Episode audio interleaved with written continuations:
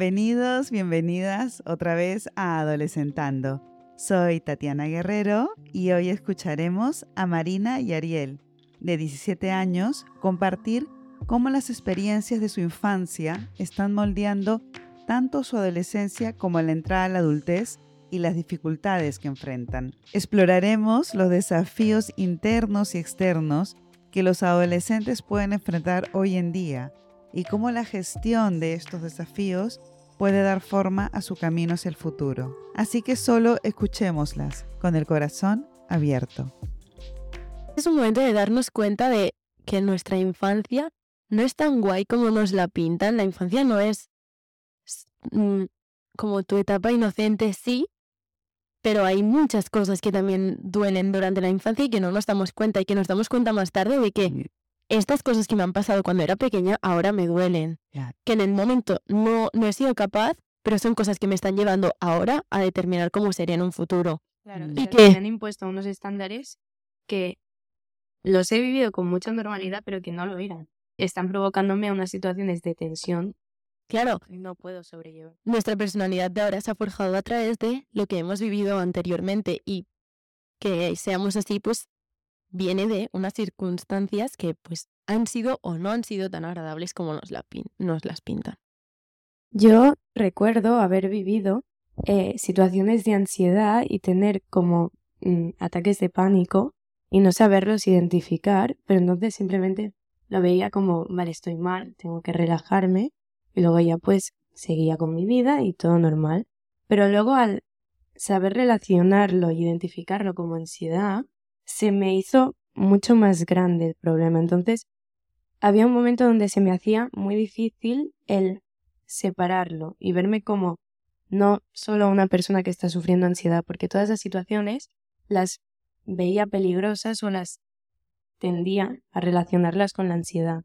Entonces, sí que es verdad que me fue muy bien conocer, pero no solo el hecho de conocer los síntomas, sino que la gente me ayudara a ver cómo puedo solucionar las cosas, que mm, personas, o sea, más que no solo el visibilizarlo, también mirar cómo tratarlo, porque yo sufriendo ansiedad sin saber qué era eso, simplemente me veía mal y veía que podía superarlo, pero al convertirse en un problema de esta magnitud, se me hacía mucho más difícil afrontarlo. Y se viven con mucho pánico. Entonces, darte cuenta de que tienes un problema de estos, porque si tú tienes cualquier problema físico, te puedes tomar una pastilla, te puedes tratar y al final se te va a pasar. Pero en los temas mentales es mucho más difícil porque se juntan tanto con la persona que eres que tratarlo necesitas tener mucha visión y como mucha voluntad. Entonces, también es como muy significativo el, aparte de saber que tienes esto, ver cómo lo puedes afrontar y quién te puede ayudar. Porque hay mucha gente que tiende a eh, como señalar o juzgar, viendo a la persona como la causante por tener ataques de pánico. Claro, pero esto va relacionado con estigmatizar a, las personas con, con dificultades a la hora de gestionarse a sí mismo, que es básicamente eso, el no saber mm, cómo gestionar tus propios pensamientos, tu mente, y qué es lo que hace como la dificultad de, de, las, de los trastornos, el no saber. Mm. Yo creo también que eh, es cierto que son como temas muy delicados que tratar y que a la hora de hacerlo público, es verdad que tienes que ser consciente, ¿no? Que habrá personas pues, que no te van a creer o que van a quererse inventar cosas, pero al final, estando en una situación así, estás en un punto de debilidad muy grande y tampoco está suficientemente popularizado o es conocido cómo actuar en función de esto.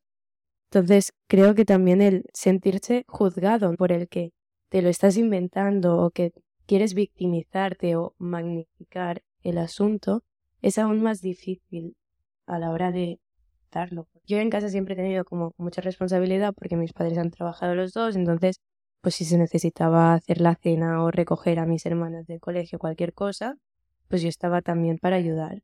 Y recuerdo mucho esta época porque fue como muy duro para mí el ver que si yo por cualquier cosa me rebotaba o decía, no, es que esto no lo quiero hacer o esto no sé qué, podría provocar una situación o desencadenar una situación de ansiedad para mi madre. Y claro, esto era perjudicial no solo para ella, sino también para toda la familia, porque mis hermanas, al verla así de mal, también se ponían a llorar. Mi padre no sabía gestionar la situación, entonces o se iba o se iba mi madre, entonces era como una situación muy tensa todo el rato. Y yo recuerdo pasarme meses haciendo de todo en casa y buscando que todo el mundo mantuviera la paz para no provocar estas situaciones. Y luego, durante el verano, que ya no tenía, o sea, no tenía que ir al colegio y así, me pasaba la mayor parte del tiempo con mi familia, porque además fue en verano que hicimos reformas. Entonces vaciamos toda la casa, era como muy denso. Y además es una situación que también en sí es estresante el tener que salir de tu casa. Además nos fuimos a una casa que nos habían dejado, se alargaron las obras, fue todo muy caótico. Y recuerdo pasarlo muy, muy mal de provocar, o sea, llegar yo a sufrir ansiedad, a no poder dormir, a estar durmiendo y tener pesadillas con estas situaciones. Entonces yo creo que el convertirte en una persona como responsable, sabiendo que la otra persona o no agradecerá tu esfuerzo, en mi caso porque realmente mi madre no sabía que yo estaba haciendo todo esto por ella.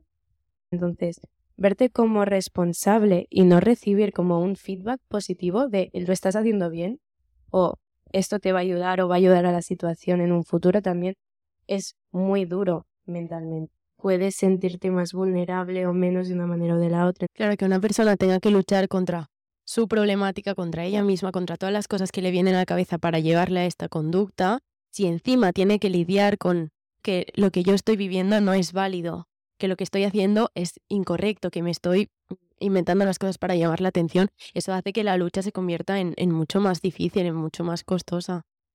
Yo he tenido conversaciones con personas que me decían que realmente no saben si les está pasando de verdad o es una paranoia suya o se lo están inventando. Entonces, también nosotros como amigos tenemos como que ser la vía de escape. O sea, al final, siempre si tienes problemas familiares o si tienes estás estresado por trabajos o así, al final los amigos son como el momento de, de relajarte y de desconectar. Entonces, durante la adolescencia, sobre todo, como estás formando tu identidad, ¿no? Y estás como eligiendo qué persona querrás ser.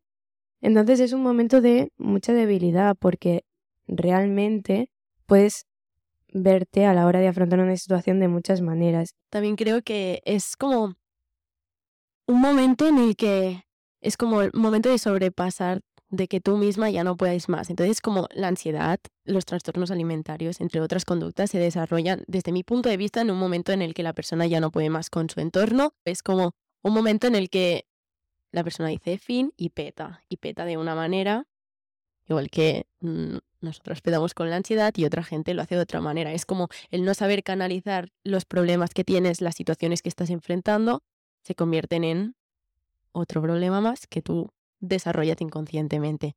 Entonces es como, yo creo que es la familia, el cole, no sé qué, todo lo que te envuelve, que es como una sobrecarga hasta que en algún momento se acumula todo en un trastorno o en cosa.